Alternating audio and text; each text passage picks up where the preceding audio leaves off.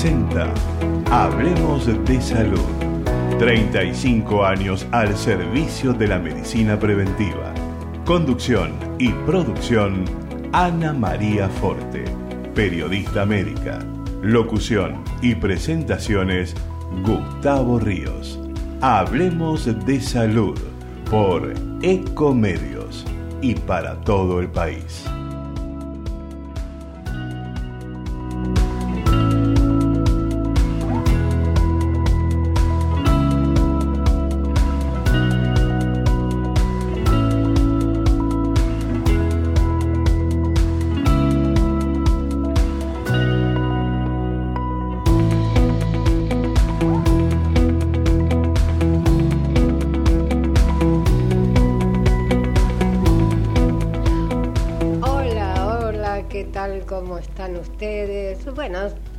Días lindos, ¿no es cierto? Eh, espero que por dentro y por fuera. Bueno, sin palabras, vamos a comenzar un programa de salud que tiene 35 años en el aire. 30 de TV y 35 de radio. Así que bueno, es realmente la radio mi segunda casa, me siento muy cómoda, agradezco, agradezco a los responsables del lugar, eh, gente que muchos años, muchos años de amistad tenemos. Bien, el programa del día de hoy va a ser un programa de lujo por los profesionales, mis amigos que los amo. Y hay un staff de 323, aunque no lo crean, sí, eh, de lo mejor. Me quedé con lo mejor, no solo eh, digamos como profesionales, sino que para mí lo importante es los seres humanos, ¿no es cierto? Y, por supuesto tiene que ir acompañado de un buen profesional, el ser humano, estar juntos. Bien, eh, vamos a estar con el doctor eh, César Crespi, que ya está esperando la entrada. Él va a entrar vía Zoom porque está en La Plata. Es médico especialista en clínica médica y hepatología, referente del programa del Ministerio de Salud de la provincia de Buenos Aires, coordinador de enfermedades raras o de difícil diagnóstico del Hospital San Juan de Dios de la Plata, que me dijeron que está muy lindo, y va a hablar acerca de las enfermedades raras. Es mi pasión y ustedes lo saben. ¿Qué pasa en la actualidad? ¿Se avanzó? Yo creo que vamos a pasos agigantados. También vamos a estar con Claudia Liva, que es odontóloga, especialista en ortodoncia, docente de la carrera de especialidad ortodoncia y ortopedia, ex jefe de odontología en la Fundación Favaloro, egresado de la Escuela de Oclusión Bietzet de la Universidad de Medicina de Viena tema tratamiento de la ortodoncia con alineadores dentales. Se ha avanzado en ortodoncia muchísimo, muchísimo. Yo recuerdo que de chica se sufría mucho con esos aparatos pesados, parecían de hierro. Eh, también con el doctor eh, Francisco Arellano, eh, médico cardiólogo, intervencionista. Él es jefe de Eudodinamia de la Clínica Modelo de Morón y del Instituto de Trasplante eh, y Alta Complejidad. Es, el, ITAC, médico eh, de hemodinamia en Sanatorios Trinidad de San Isidro, eh, Hospitales Juan Fernández y Sanatorio Materday. Subdirector de la carrera médica especialista en hemodinamia de la UBA. Tema Nuevos Horizontes en el tratamiento de las enfermedades valvulares cardíacas que son tan importantes. Bien, dicho esto, a mi gran amigo le doy el pase. ¿Cómo estás, Crespi? Hola Anita, ¿cómo estás? ¿Me escucha bien ahí? Ahora se escucha perfectamente bien. Muy buen corte de, muy buen corte de cabello. Hace mucho que no te veo. Bien, bien, bien. Contame ¿Qué hay en la actualidad en enfermedades raras? Bueno, ¿cómo estás, Anita? Gracias por la invitación siempre y por la difusión de esta temática tan importante y con tanto empuje.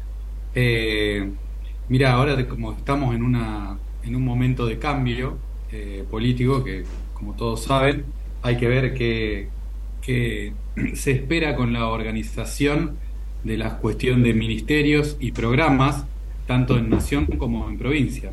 Así que por ahora estamos en un, en un momento de receso, aunque seguimos trabajando, hay problemáticas que, resolver eh, en torno a el, en el programa en el Ministerio de la Provincia estamos con el programa de miasteña, con el cual estamos teniendo alguna dificultad ahora con la medicación, pero estamos tratando de resolver. Eh, y eh, la parte de proyectos ya queda todo para el año que viene. Así que vamos a ver si seguimos con los ateneos interdisciplinarios de enfermedades poco frecuentes. y el tema del programa hay que ver cómo sigue, así que estamos en un momento donde no sabemos bien qué, va a suceder. Así que a partir de diciembre, enero, supongo que tendremos algún poco más de información eh, acerca de cómo va a seguir, si el programa seguirá estando vigente eh, y cómo funcionaremos. Y los integrantes, que por ahora somos los mismos. La doctora Paloma Brum, desde el espacio de genética, en el área del Ministerio de Salud, y eh, yo. Le mando un abrazo grande a Paloma.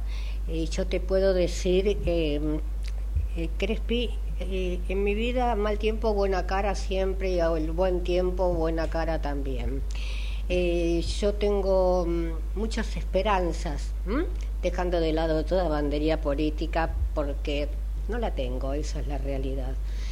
Eh, vamos a defender lo nuestro, para que todo lo que sembramos para los pacientes nos siga dando los frutos como como los tenemos y yo orgullosa de todos los médicos, cómo llegan a, la asociación nuestra de fiebre mediterránea familiar y de ahí derivamos. Y eh, bueno, no te lo voy a contar a vos que perteneces a la asociación y también unas derivaciones bastante importantes porque la gente, la gente no, perdón, los médicos al no haber tenido, que eso quiero que hables también, en la, en la carrera, eh, digamos, eh, una materia o un curso de enfermedades poco frecuentes, eh, nunca van a poder diagnosticar lo que se desconoce. Entonces, no se van a aprender 8.000 de memoria, pero que aunque sea, tengan la mínima información de que las enfermedades existen. Todas estas enfermedades raras y poco frecuentes y a la tarde te voy a mandar mm, a un paciente, o sea, a, eh, eh, la bibliografía, que realmente a mí me dejó con la boca abierta, pero yo sé que vos la vas a poder ayudar.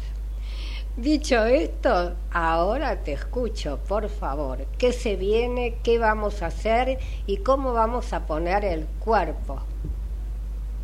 Eh, bueno, la temática vos sabés que siempre tiene una fuerza enorme y, esta fuerza enorme de que se siga sosteniendo la temática de las enfermedades poco frecuentes tiene gran parte que ver con los pacientes, con la, lo que los pacientes piden, lo que los pacientes manifiestan que es necesario, donde la salud ahí no está presente, eh, que el Estado y que todos los estamentos, digamos, estemos más presentes de alguna manera. Así que la, esta, la problemática de salud pública que implica las enfermedades poco frecuentes es algo que va a seguir vigente, sobre todo por este empuje que por suerte tienen los pacientes, se manifiestan libremente eh, y dan la pauta de que hay que seguir trabajando en este tema.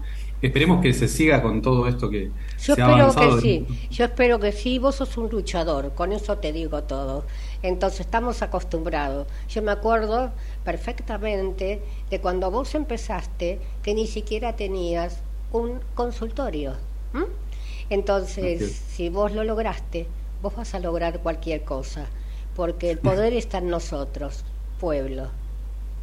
Sí, es así, es así. Eh, se han logrado trascendiendo las políticas, se han logrado un montón de cosas, eh, año a año, de a poco, pero hay que, hay que estar presente, no, no, hay otra, hay que estar ahí firme, eh, insistiendo, es la única manera, es la única manera. Exacto. Así que desde la parte y desde la parte de la Facultad de Ciencias Médicas está presente la cátedra, la interacción de la cátedra con otras cátedras, sobre todo de medicina interna, para generar espacios de ateneos, de discusión y de difusión y generar la conciencia en torno a las enfermedades poco frecuentes, porque sabemos que todos los profesionales de la salud, todos los trabajadores de la salud hagan la disciplina, la especialidad que hagan, se van a encontrar alguna vez con una problemática de enfermedades poco frecuentes o enfermedades sin diagnóstico y por lo menos dar herramientas para que qué hacer cuando nos enfrentamos ante un caso como esto, cómo poder darle una respuesta a un paciente o una mínima orientación. Así que eso es lo que se propone, no conocer todas las enfermedades, porque sabemos que eso no es posible, pero sí es posible saber cuándo, eh, qué caminos posibles tomar, dónde derivar, a quién consultar, cómo orientarse ante, ante una patología poco frecuente, eh, centros de eh, enfermedades específicas o grupos de enfermedades, o ante pacientes que no tienen una especialidad, hacer. Por esto tanta importancia de los que siempre hablamos de los centros generales de atención, no los centros especializados, porque los centros especializados atienden un grupo sectorizado de pacientes y en los centros generales como el del San Juan de Dios atendemos a cualquier paciente con una enfermedad poco frecuente. No es que todos se diagnostican y se traten en el hospital, sino que algunos sí se diagnostican y se tratan, otros se diagnostican y se derivan para tratamiento y se genera un seguimiento en conjunto y otros pacientes se los tienen seguimiento y orientación desde el centro porque la digamos que la queja recurrente de todas las semanas es la misma y tiene que ver con esto de no tener un lugar, una orientación, un norte que al paciente lo siga de manera integral, porque los pacientes no es que solo necesitan medicación, una medicación específica de una especialidad. muchas patologías son multisistémicas y esto implica un seguimiento en interdisciplina, pero alguien o un grupo que coordine toda esa asistencia.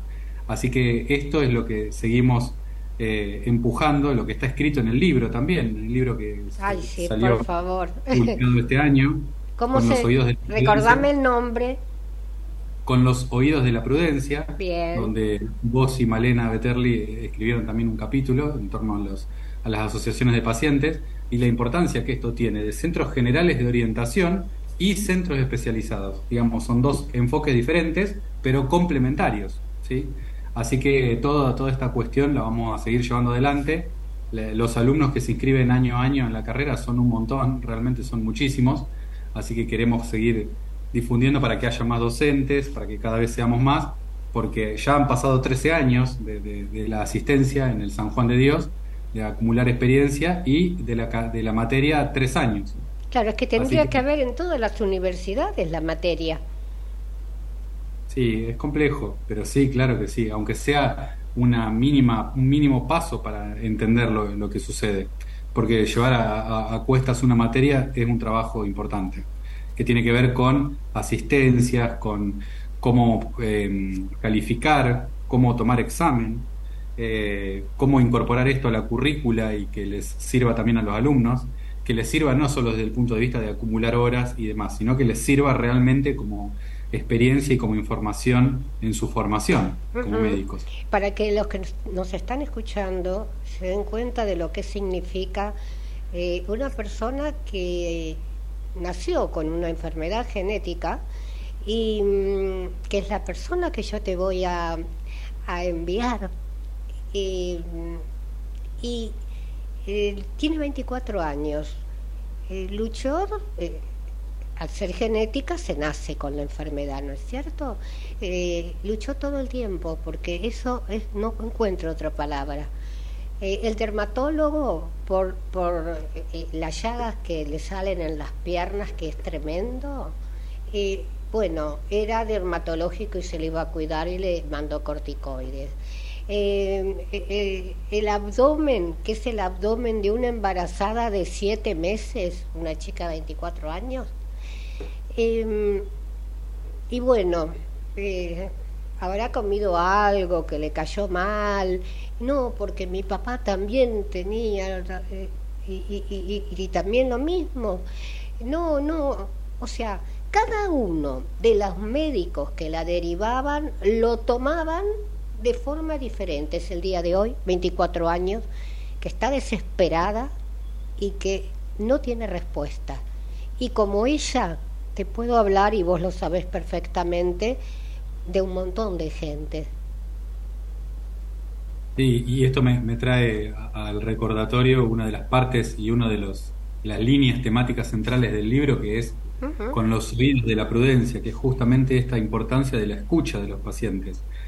No solo desde el lado del profesional, ¿no es cierto? Porque nosotros al escuchar atentamente a los pacientes tenemos mucha información diagnóstica en esa escucha. Y el problema cuál es que la escucha atenta, ayer estuve asistiendo justamente un par de pacientes, dos, porque eran tres y iban a faltó uno, y, y cada consulta es fue una hora. Entonces, esta importancia también hay que trasladarla a las instituciones que tienen que entender de que si uno quiere una atención de calidad, no puede pretender atender 20 pacientes en una mañana.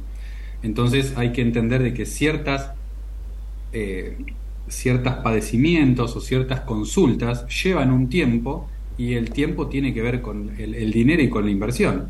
O sea, yo tengo que adaptarme a cada consulta. No, no, es, no es lo mismo un control de salud un chequeo que una asistencia de un paciente que no tiene un diagnóstico definido, donde hay que escucharlo atentamente y esa escucha pueden ser 45 minutos de diálogo mínimo. Analizar cada uno de los estudios que el paciente trae, que a veces es una carretilla llena de estudios, examinarlo, hacerle un buen examen físico y planificar cómo ese paciente va a, qué estudios le vamos a realizar, qué profesionales va a consultar, todo eso lleva un tiempo de análisis que es un montón y que si las, las direcciones, digamos, no están conscientes de este tema, nunca van a entender de que es importante dedicarle tiempo y que por ahí en una mañana podemos ver tres pacientes, cinco pacientes. Y, yo, y yo recuerdo, perdóname que te corté así, perdóname, porque vamos a seguir, tenemos mucho tiempo. Eh, recuerdo que cuando yo fui el primer profesional que me vio, que después, bueno, eh, formó parte de nuestra asociación hasta que lamentablemente lo perdimos, se fue a Barcelona, no lo perdimos en forma definitiva, lo perdió la Argentina. Em, cuando me atendió por primera vez, yo no lo conocía, fui como cualquier persona, no, a, ver amigos. Y me dijo, Ana María, ah, yo tengo por obra social o prepagas, a mí me dan seis minutos yo no te puedo atender en seis minutos. Yo te voy a dar diez turnos de seis minutos. ¿Está? Entonces, eso fue hace seis años atrás. Em, pero seguimos igual. Entonces, eh, venimos ya mal desde arriba, ¿no es cierto? Porque no se puede. Al médico sabemos que se está explotando, porque con lo que gana es tremendo como ganamos todos, ¿no? Estamos todos en la misma línea. Y, y encima no pueden diagnosticar bien, porque vos entrás, eh, cuento algo particular, porque a muchos los debe pasar, lo único que cada uno se defiende a su manera.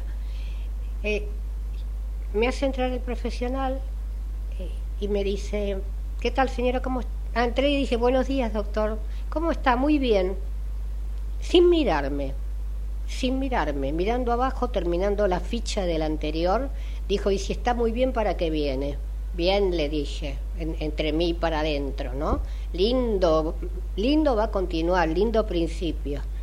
Entonces digo, vengo a que un ser humano me escuche y sepa lo que yo tengo. Sin levantar la cabeza, me preguntó qué tenía. Entonces, digo, ve cómo tengo, le mostré tres dedos del pie. Él no los miró.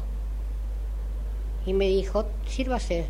Todos salían con la receta del mismo color, verde, para ver a un traumatólogo. ¿Está? Eh, menos de seis minutos. Cuando yo llegué había 40 personas. Dije, acá me quedo a vivir. No, a los 10 minutos no había 20 o 30, no había más.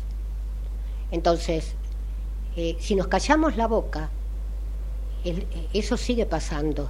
La culpa es del paciente.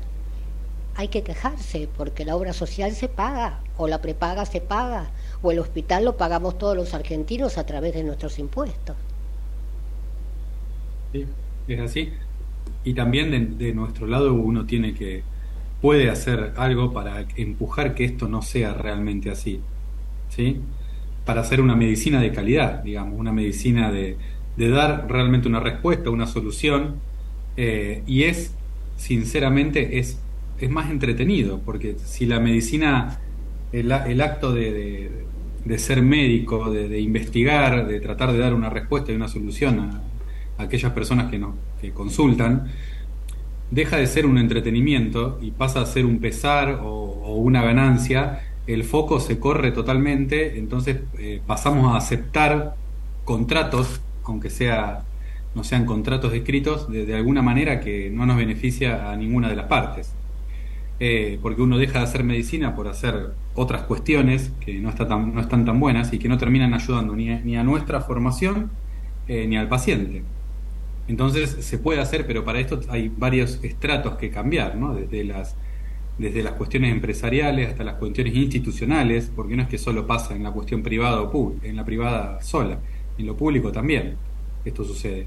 Entonces hay mucho por, por seguir eh, deconstruyendo, digamos, en la forma de, asistencia eh, de las personas. Y César, eh, ¿qué, ¿cuál es tu sueño para las poco frecuentes y cuál sueño se te realizó?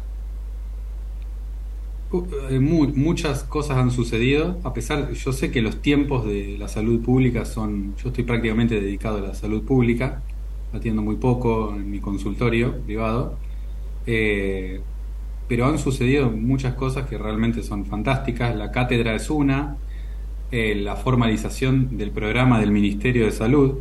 Ahora faltaría la formalización del centro de atención del San Juan de Dios, que quede ya bajo la estructura hospitalaria, definitivamente, con el objetivo de que el día de mañana que me vaya, que son menos los años que me quedan que los que yo ya trabajé como médico en el hospital, eh, que quede algo, que ya quede algo. En, ocho años probablemente me pueda jubilar, entonces, y hace trece que esto está funcionando. Entonces estaría bueno que esto ya quede formalizado y que sigan incorporándose nuevas inquietos, nuevas mentes inquietas para que continuar esto y dejar la posta y yo me voy a tocar la guitarra a la montaña, tranquilo, lo dudo, que esto siga. Lo dudo tanto lo que estás diciendo. Simplemente te escucho eh, proyecto. ¿Qué, proyecto tenés? Y eh, a, nivel, eh, lo más importante es, además de la formalización, que si este año no, no sucede, eh, veremos el año que viene si podemos empujar esta cuestión de la formalización del, del centro de atención y cuestiones formativas. Ya más este año pedimos la residencia postbásica para el área de las poco frecuentes no tuvimos éxito, eh, pero vamos a volver a insistir, como una formación becada, como son las residencias médicas, básica o sea que el, quien pase por este, la formación de poco frecuentes a nivel residencia ya tenga una residencia previa de medicina general, clínica, genética, pediatría. Eh, así que vamos a ir por esta, esta cuestión formativa, si, si nos prestan atención, vamos a volver a insistir. Si tenemos un lugar para hacerlo eh, y muchas actividades formativas eh, y de difusión, eso siempre lo hacemos, pero se van multiplicando año a año, son cada vez más, así que vamos a estar ahí presentes a full. Eh, y que se agranden los equipos, que se agranden los equipos. Exactamente, eso te iba a decir. Em, porque vos seguís con un equipo muy pequeñito, ¿no? Sí, sí, sí, sí. ¿Una persona o dos tenés? Sí, somos dos trabajadoras sociales, yo, eh, y rotantes de la cátedra, estudiantes del último año. Bien. Que hay una persona bastante firme y fija, eh, pero sí, sí, se necesitan sobre todo médicos, rotaciones de residencia, la residencia posbásica, esto que sería genial que, pueda suceder. Eh, así que vamos a ir fuertemente por ahí. Vos cuando hablabas y, decías el tiempo, ¿no es cierto?, que le dedicas a los pacientes, que es el que se debe, es lo que resaltan los pacientes que yo te envío. Me escuchó el doctor. Digo, sí, tiene, yo lo hago a propósito, sí, tiene dos oídos. No, no, me escuchó mucho, mucho. Entonces, e, eso, el paciente necesita ser escuchado. Eh, perdóname que te corté, continúa. No, no, eso es, es, importante, pero realmente cuando estamos con, con eh, algún alumno que va, que va a rotar, es esto, es decir, vamos a preparar el mate tranquilos, tomamos un matecito y que, y que el paciente hable y lo vamos orientando en las consultas y la importancia de discriminar qué es lo que consulta, porque en esto el paciente viene y dice, por ejemplo, algo tan sencillo como me falta el aire. Listo.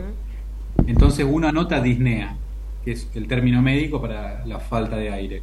Pero si uno se pone un poco a escarbar un poquito más, ¿y cómo es eso que vos decís que te falta el aire? Esta es la interpretación del paciente de lo que su cuerpo físico manifiesta.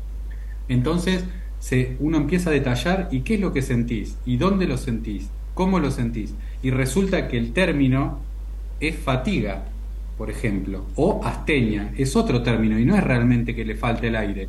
Entonces, al cambiar la interpretación del síntoma, cambia la, el camino diagnóstico. Es tan sencillo y tan importante como eso. Si yo puedo escuchar y discriminar bien cada síntoma, y hay pacientes que consultan con múltiples, múltiples síntomas. Entonces hay que tratar de discriminar cada uno para poder orientar bien. ¿sí? Eso es lo importante.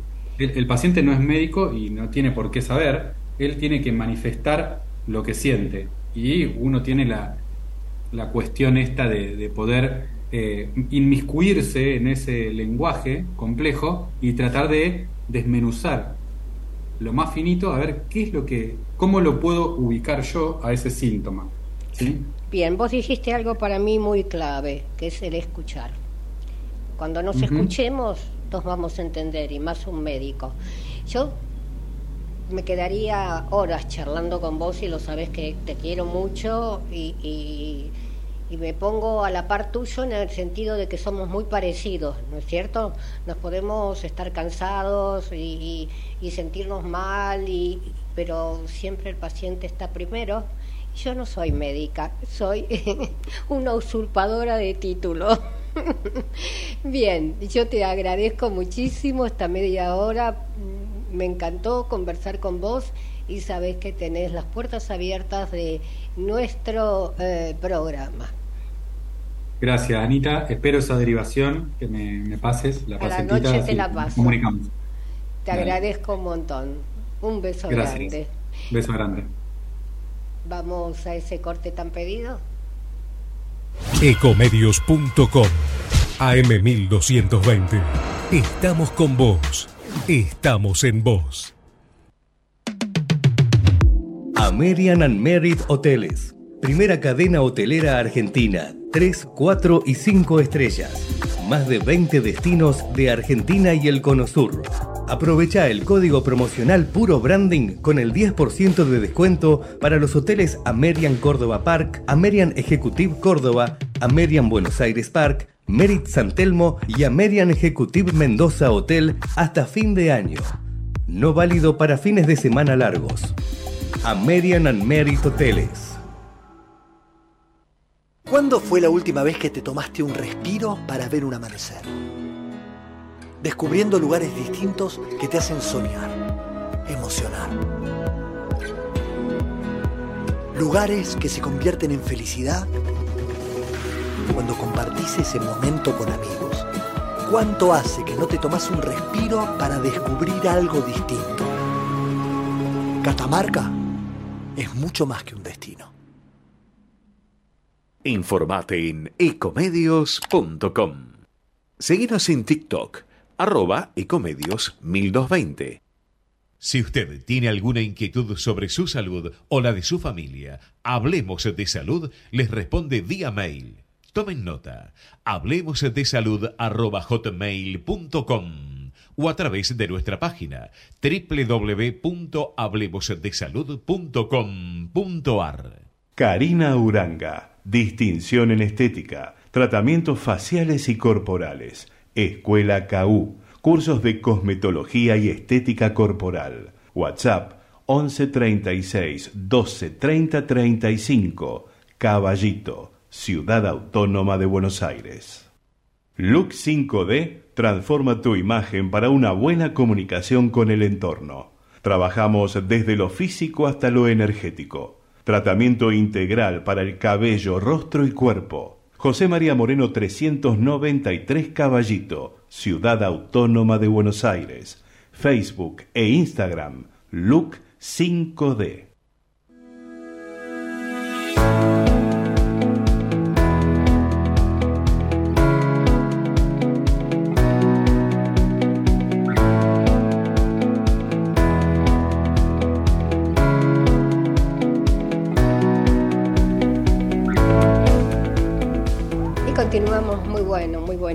La, charla con Crespi realmente. Eh, ya la presenté, ¿no es cierto? Continuamos con nuestro programa. Eh, estamos con Claudia Liva, que es odontóloga. Les recuerdo el tema, tratamiento de la ortodoncia con alineadores dentales. Eh, muy buenos días, Claudia, ¿cómo estás? ¿Qué tal? Un gusto tenerte realmente en el programa. Gracias por invitarme. Bien, contanos, porque si hay algo que avanzó muchísimo, eh, en forma personal lo pienso porque yo tuve un montón de problemas este, con paladar chico, con esto, con lo otro, etcétera, etcétera, pero era otra época. Eh, contanos Contanos en este momento eh, qué son los alineadores dentales. Bueno, en este momento los tengo puestos. Ah, qué bueno. Em, mira, es un tratamiento de ortodoncia eh, como si vos pusieras brackets. Lo que pasa que es mucho más amigable porque estos brackets ya no van pegados a las piezas dentarias con las molestias que conllevan. Ojo que tampoco los estoy descartando no todo es para todo, como digo yo. Eh, se siguen usando perfectamente con muy buenos resultados. Es más, hay patologías que solamente uno puede hacerlo con bracket. Eh, se ha popularizado los alineadores por ser, eh, ya te digo, muy amigables, no traen dolores, son estéticos, uno los puede llevar todo el día y nadie se da cuenta. así que se ha popularizado por esto, pero también tiene tuvo una mala fama porque en otros países vos podías escañarte la boca y te lo daban eh, con una bolsita, cualquier eh, persona lo podía hacer y por inteligencia artificial y a través de una maquinita te entregaban esos alineadores. Por supuesto que eso acá no existe. Eh, uno tiene que ser ortodoncista eh, para hacer estos tratamientos porque si bien tiene que saber sobre impresiones, sobre software, tiene que saber de computación, pero sobre todo cuando uno diseña tiene que saber ortodoncia. ¿Cómo es el mecanismo? Es muy sencillo. claro, porque vos me decís, yo los tengo, pero yo no me doy cuenta dónde los tenés. Claro, son unas placas transparentes es más tiempo para el odontólogo, es más trabajo para el odontólogo y mucho menos tiempo para el paciente, porque como uno no tiene que pegar braques, no tiene que cambiar alambres, uno eh, lo máximo que puede llegar a hacer es un, lo que se llama un stripping, que es una separación a través de unos discos o con unas tiritas eh, para hacer un poquito de lugar al movimiento. Eh, ¿Cómo se hace? Primero se escanea la boca, el paciente llega, se escanea la boca en forma digital, que eso tardará 15 minutos. Esto mismo se lleva a la computadora, un software. Para quien no sabe, doña Teresa, ¿qué es escanear la Escanearla es eh, poner en una pantalla de una computadora eh, cómo es tu boca. O sea, aparece como una fotografía en real de cómo estás mordiendo y dónde están ubicadas las piezas dentarias. Por supuesto, es un poquito más complejo porque uno puede tener una tomografía computada, entonces uno ubica no solamente en la boca, sino ubica las raíces y ubica en el hueso cómo están esas piezas dentarias. Pero bueno, uno escanea la boca, lo lleva a un software, en ese software nosotros empezamos a diseñar. Se prepara y se, se prepara, se limpia eh, el, el modelo y uno va moviendo las piezas dentarias y va corrigiendo esa patología a través de ese software, que por supuesto hay muchos, eh, y también de muchos precios. Eh, a partir de ahí, uno lo lleva a una impresora 3D donde hace el modelo lo que en esa impresora 3D nosotros hacemos lo que antes se hacía con alginato y yeso, poner, eh, yo no sé, seguramente vos habrás tenido la experiencia de que te pongan la pastita para, una mala experiencia veo, eh, para tomar el molde, lo que le dicen tomar el molde. Exacto, a mí me hicieron Exacto, y con esto no tomas el molde, ya con ese escáner eh, ya está. Entonces con la impresora vos haces ese molde directamente y a partir de ahí, con otra máquina, estampas ese esa, eh, plástico que va dentro de la boca. Los movimientos son muy suaves movimientos de 0,1, mm, por eso son capaz que salen 12, 15 placas en ese diseño para hacer movimientos y depende también de la patología. Si son pacientes con un problema periodontal, por ejemplo, el tratamiento se hace un poco más lento para evitar problemas a futuro. ¿Qué es periodontal? Un problema de encías. Es eso lo que antes, eh, en una época se llamaba piorrea. Piorrea, claro, ahora se llama enfermedad periodontal que es lo mismo, que empieza con un sangrado, una gingivitis y después va cursando a periodontitis, ya sea leve, moderada o grave. En esos pacientes hay que tener mucho cuidado en los tratamientos ortodóncicos en general, ya sea con bracket o con alineadores, pero se pueden hacer perfectamente. Bien, cuando dijiste precios dije no debe ser nada barato y lo sé. Nada en odontología es barato y menos aún ahora. ¿Obras sociales y prepagas lo cubre? No lo cubre. Ah, qué bueno. Sí, no lo cubren. Eh, no sé si realmente no tengo idea si hacen reintegro, ¿no? pero no, no los cubren. Son tratamientos donde todos los materiales y la aparatología eh, es importada. Por ejemplo, una persona, pongo mi caso particular, que hay muchos, eh, es como que los dientes estaban mal colocados, ¿no? Uno, uno delante, el otro atrás, el otro se encima. Apiñados. ¿Cómo? Apiñados. Apiñados. Ay, que, ahí está, estoy aprendiendo. Bien. Eh, ¿Cómo en, en ese caso eh, pones eh, eh, en práctica el alineador? A ver, hay movimientos para poner en práctica en los dientes que están apiñados o cualquier patología, no necesariamente solamente apiñamiento. Hay, eh, no, hay que recordar que los alineadores es plástico. Eh, es fundamental para su uso y para que realmente funcione que lo tenga que usar 22 horas diarias. Eh, solamente se lo sacan para comer y luego se lo vuelven a colocar el lo colocan como si fuese eh, em, como si fuesen las placas de bruxismo o las placas biorelajantes lo que pasa es que las placas de bruxismo son bastante más gruesas eh, y el nivel de corte de la placa es diferente. Acá van hasta el cuello del diente y la placa es muy blandita mm, puede ser de 0,2 o de 0,3 milímetros. Es muy blanda por eso se cambian eh, cada 10 días aproximadamente eh, y se reponen constantemente. O sea, que no, tienen... O sea, para quien es como un, entiende, como un piloto. sobre el diente se coloca... Exacto. ¿Cómo se llama lo que se coloca sobre las placas? La placa. La placa, que ya está estampada. O sea, tiene la forma de tu arcada, tiene la forma de tus dientes. Cuando se estapan el modelo, están los dientes y toma la forma, la placa de tus piezas dentarias. Y se van sacando las placas a se van sacando se van cada 10 días porque cada placa tiene un movimiento diferente, que es muy leve, por eso no duele.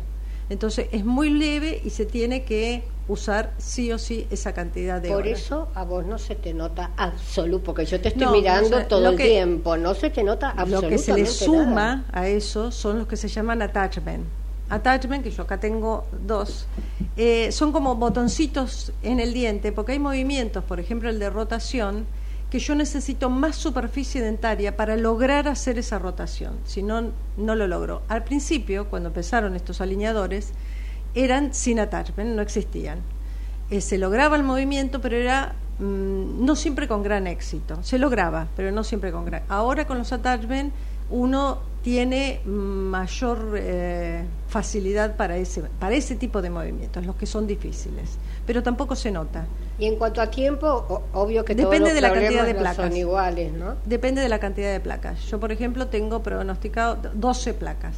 Hay gente que se hace en varias etapas. Varias etapas significa que máximo uno planifica 15 alineadores por etapa, cuando son casos muy complejos. Si es muy complejo el caso, también se puede adicionar mini tornillos, elásticos. ¿Qué son los mini tornillos? Son unos tornillitos muy pequeñitos que van dentro del hueso, que no duelen, suena muy feo, pero no duele para nada. Eh, uno lo único que siente es un poco de presión, nada más. Y entonces uno puede agarrarse de ese micro tornillo que está en el hueso, o sea que evita cualquier tipo de movimiento indeseado, y por ejemplo, puede extruir una pieza dentaria con mayor facilidad. O sea, sacar la pieza, si estamos hablando de abajo, que suba un poquito más, con más facilidad, porque yo me agarré de ese microtornillo con un elástico. Eso cuando son casos muy complejos o quiero acelerar el proceso. Eh, ¿Esto se puede hacer, de, eh, digamos, desde la adolescencia hasta cualquier edad? Eh, con respecto a la adolescencia, a la adolescencia sí, a la niñez siempre es preferible la ortopedia. Siempre se comienza con ortopedia porque la ortodoncia mueve dientes. La ortopedia es una enseñanza de, de, músculo, de la lengua digamos que es, es otro tipo, no mueve dientes, los dientes si se mueven son una consecuencia, pero es una terapia más que nada de rehabilitación. Bien, hablaste de bruxismo. Eh, decime qué es el bruxismo y, por qué algunos dicen que no es conveniente la placa. A ver, em, la placa no es la solución, eso desde ya. Hay un profesor japonés que se llama Sadao Sato, que eh, nos decía, qué suerte que uno bruxa, eh, sean felices con ello. ¿Por qué? Porque uno evita la medicación psiquiátrica, dice. Eh, a ver, la forma, el bruxismo es de toda la vida, es una descarga, así como otros se comen las uñas o tienen algún tipo de, de, tic. esto es, lo que pasa es que el bruxismo a todos se le llama bruxismo, pero hay diferentes tipos de bruxismo. Y hay bruxismo anteroposterior, hay bruxismo lateral, hay apretamientos que se llaman bruxismo también. Entonces, eh, la placa es como el bastón, pero no es la solución. Uno tiene que llegar a un diagnóstico del por qué ese paciente bruxa. ¿Va a seguir bruxando? Sí. Pero ¿qué tipo de placa le voy a poner? Porque no es lo mismo estar bruxando y tener problemas en la ATM, que es la articulación temporomandibular, que es la articulación que va de la mandíbula al cráneo, si esa tengo problema y aparte está bruxando, el tipo de eh, placa es otro. Yo tengo que hacer espacio primero en la ATM y calmar ese bruxismo. Por otro lado, y esto me gustaría aclararlo, los tratamientos de ortodoncia, ya sea con bracket o con alineadores, lo primero que uno tiene que mirar es la ATM. Uno no puede empezar con un tratamiento de ortodoncia sin mirar la ATM, porque las consecuencias después son fatales. ¿Por qué? Porque tenemos casos de en mitad de tratamiento empezar con dolores, chasquidos o trabas, o al final del tratamiento. Yo me quedaría horas charlando con vos porque sos muy clara y... Eh, Muchas gracias. ¿Quién no tiene que ir al dentista, no es cierto? Sí, es un mal necesario. Un mal necesario, un buen, un buen mal necesario. Desde ya eh, va, a haber otro programa, eh, Claudia Liva. Muchísimas gracias. Gracias a vos. Vamos al corte, por favor. Señor empresario o profesional de la salud, la difusión de su producto o servicio a través de nuestro programa es el medio más eficaz para acceder al público. Comuníquese con el Departamento de Publicidad 154 989 0420. Vacía y cepilla los recipientes que acumulen agua. Tira agua hirviendo en desagües y rejillas y coloca mosquiteros. Juntos podemos prevenir el dengue. Más información en buenosaires.gov.ar barra dengue. Buenos Aires Ciudad.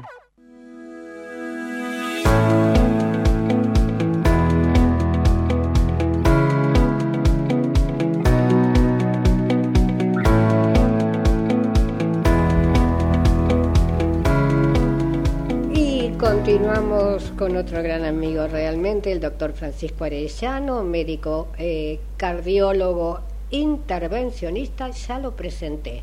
El tema lo recuerdo, nuevos horizontes en el tratamiento de enfermedades valvulares cardíacas. ¿Qué tal? ¿Cómo te va Arellano?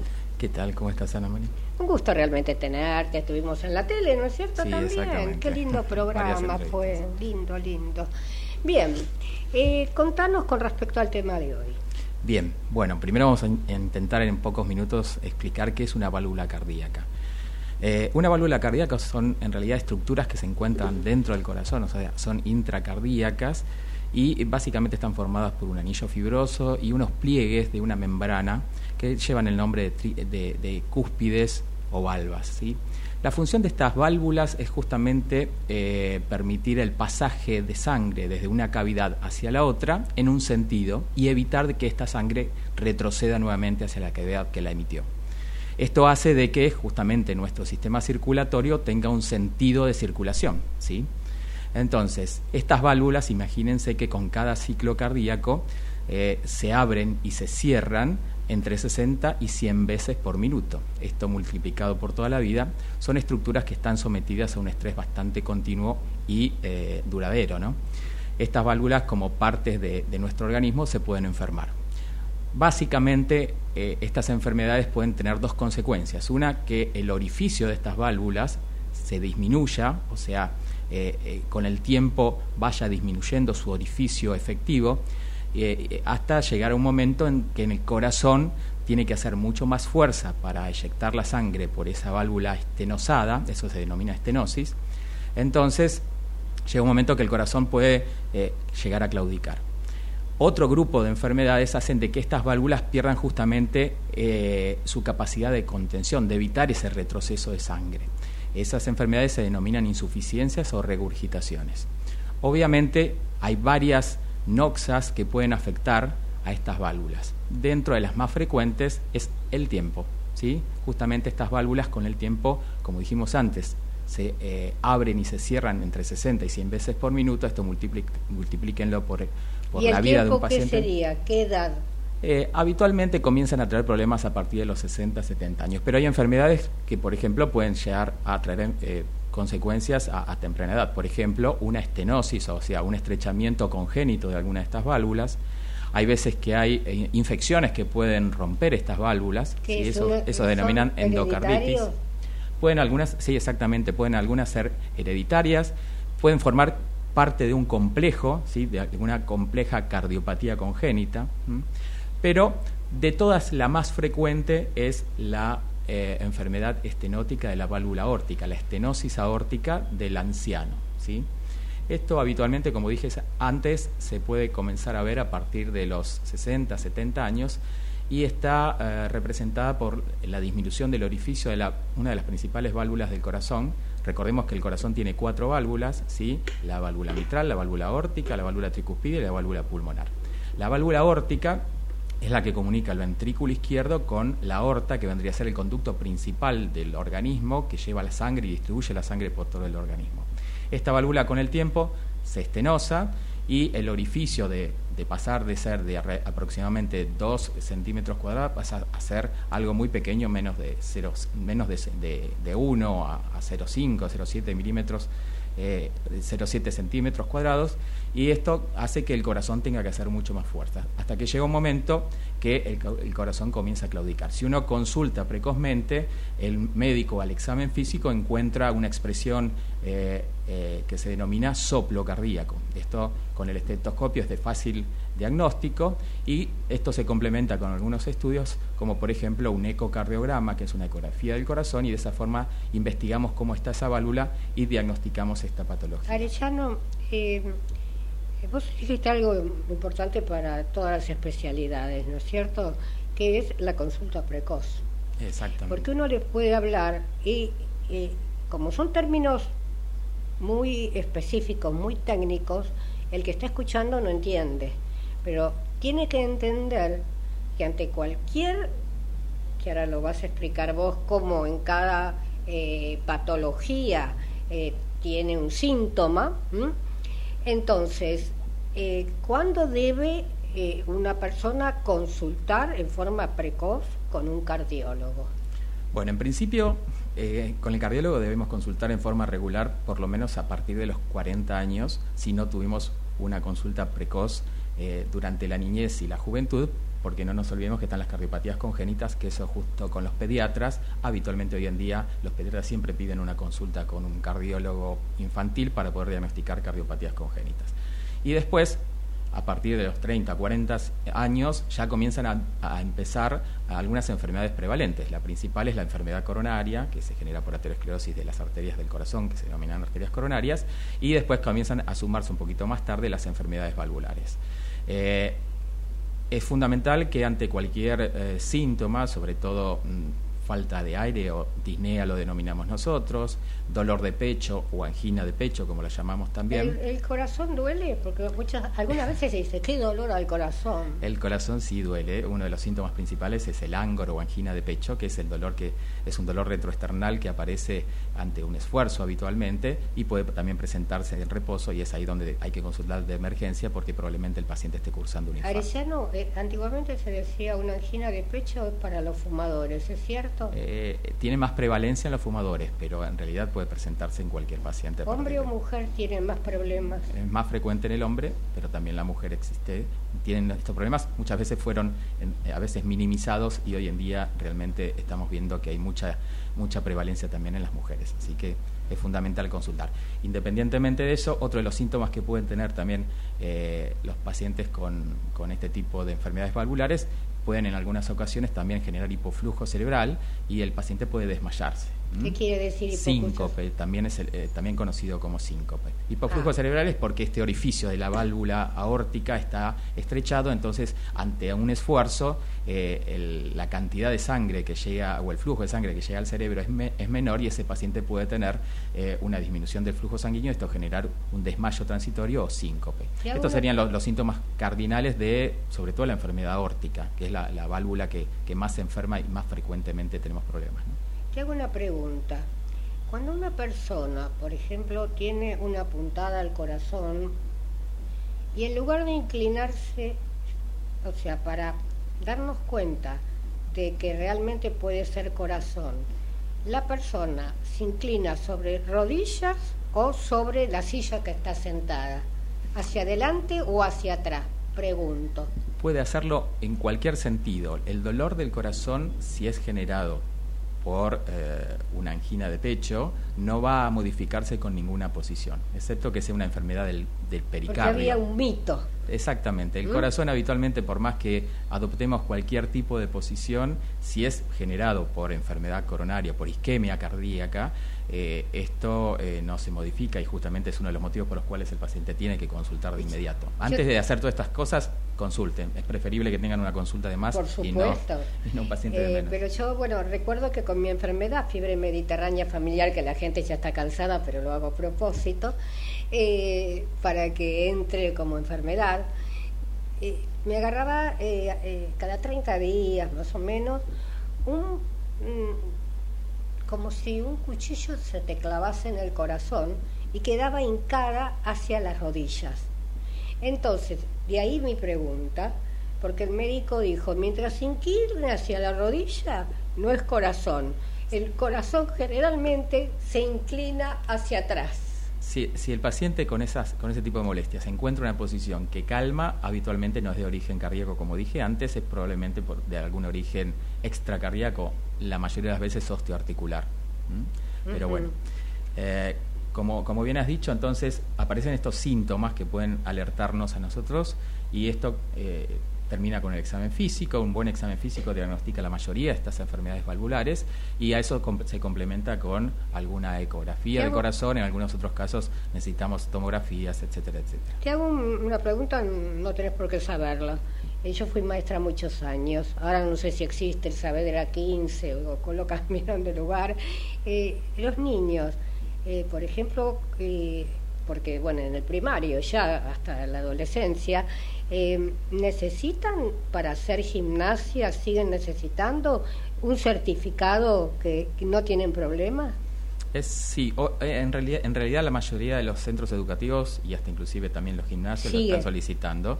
Bien. No significa que sea necesario, por ejemplo, en todos los casos hacer una ergometría, pero hoy en día realmente el acceso a un ecocardiograma que puede diagnosticar un montón de patologías es realmente bastante Porque un niño también puede tener un problema cardíaco. Exactamente, sobre todo para diagnosticar cardiopatías congénitas. Igual pasa con los jugadores de fútbol u otros deportes un redondeo que ya tenemos que terminar. Hasta hace muy poquito, eh, las válvulas, eh, estoy hablando hasta hace 20 años atrás aproximadamente, las válvulas eh, cuando llegaba el momento necesitaban cambiarse. ¿Sí? y este cambio de estas válvulas estaba en manos de los cirujanos cardiovasculares. ¿sí? Había que hacer una cirugía de envergadura, una cirugía con circulación extracorpórea, o sea, el paciente tenía que entrar en una bomba de circulación extracorpórea, algo parecido a un corazón artificial durante unos minutos, para que eh, en ese tiempo el cirujano pueda cambiar la válvula. Desde hace algunos, algunos años eh, estos procedimientos se logran hacer por vía endovascular. ¿Esto qué significa? A través de pequeñas incisiones o punciones en las arterias, por ejemplo, eh, de la ingle, uno puede ingresar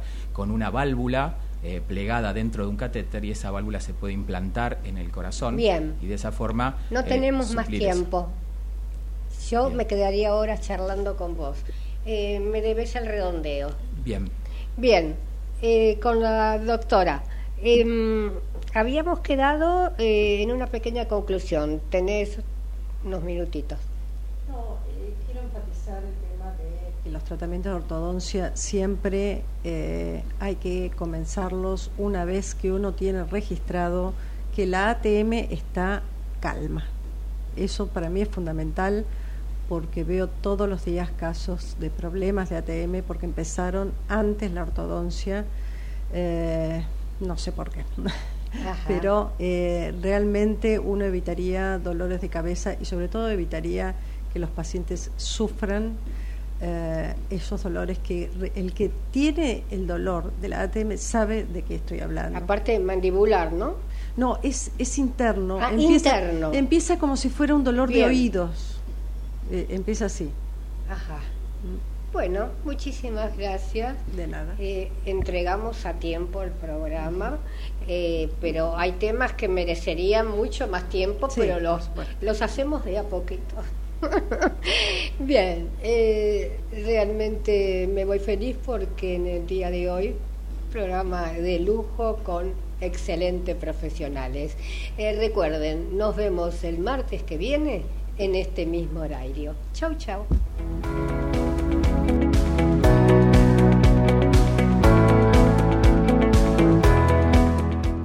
Vacía y cepilla los recipientes que acumulen agua.